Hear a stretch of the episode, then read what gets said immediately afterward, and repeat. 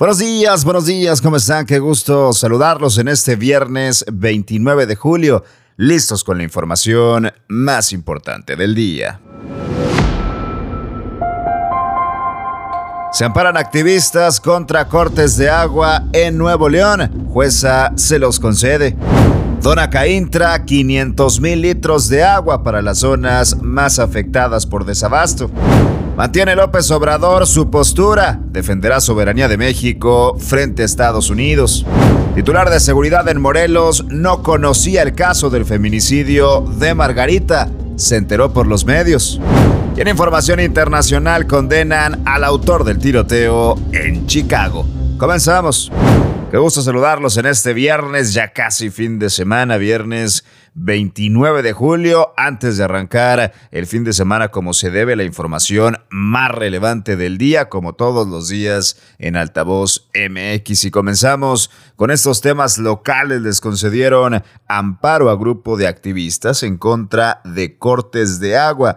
La jueza tercera de distrito en materia administrativa concedió un amparo a las asociaciones Juventud Comunista de México y el Frente de Organizaciones por la Defensa del Agua. De esta manera se establece que agua y drenaje no puede propiciar cortes en el abasto de líquido el documento también menciona que se deben de adoptar las medidas, evidentemente en materia legislativa, administrativa, presupuestaria y judicial necesarias para que el acceso al agua sea efectivo. Ganan amparo grupos de activistas en contra de los cortes de agua.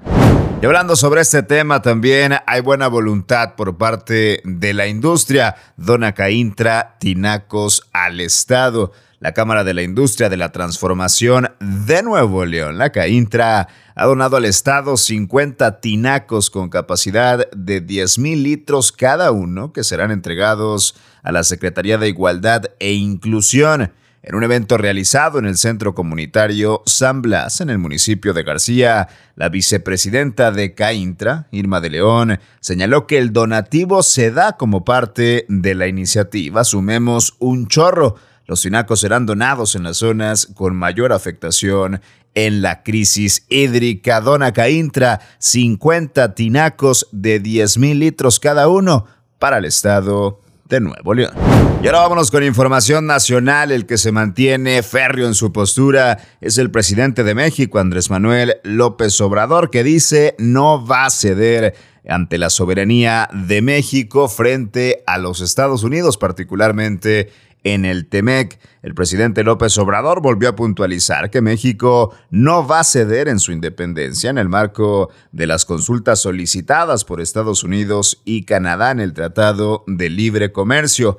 El presidente comentó que uno de los planes que tiene contemplado es enviar una carta dirigida a su homólogo estadounidense, Joe Biden, para explicarle la autonomía de México en materia de hidrocarburos.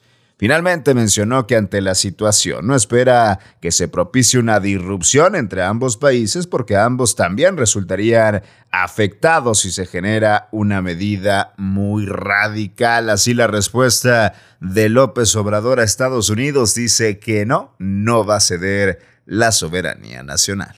Tener acceso a ese mercado nos implica ceder soberanía, no lo aceptamos.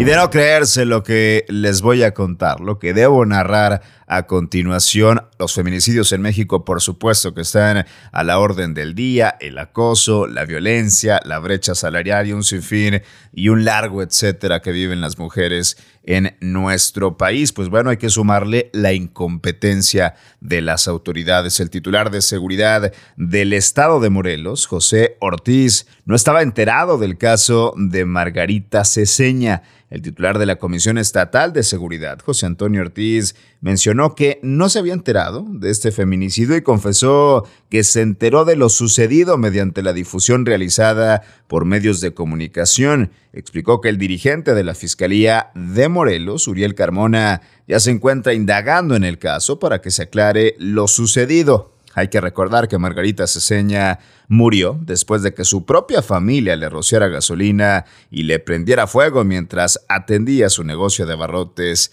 en Cuautla. Así las cosas en el país donde todo pasa y lamentablemente las autoridades no hacen absolutamente nada. No podemos normalizar el ver a niños trabajando en la calle. El trabajo infantil vulnera sus derechos y su integridad. El gobierno de Nuevo León y el DIF estatal, con su programa PAPTI, busca protegerlos. Tú puedes ser parte de la solución. Reporta al 075 o al correo electrónico papti.difnl.gov.mx. Haz la diferencia. Y bien, ahora vámonos con más información porque este tema que ya les comentaba en información internacional condenan a Robert Crimo, autor del tiroteo de Highland Park en Chicago. Este tiroteo sucedido mientras se realizaba un desfile por el Día de la Independencia de Estados Unidos. Fue acusado de 117 cargos en asesinato de primer grado, intento de asesinato y agresión agravada durante una audiencia en la corte donde se presentaron los cargos contra Robert, los fiscales comentaron que la policía encontró más de 80 casquillos de bala usados en la azotea de un edificio, así como el arma homicida utilizado en la misma zona. Robert deberá presentarse a comparecer en un tribunal el próximo 3 de agosto. Hasta aquí la información más importante de este viernes 29 de julio. Yo soy César Ulloa, arroba César Ulloa G y esto es Contraportada por Altavoz MX. Nos regresamos el lunes con mucha más información. Pasen un excelente fin de semana.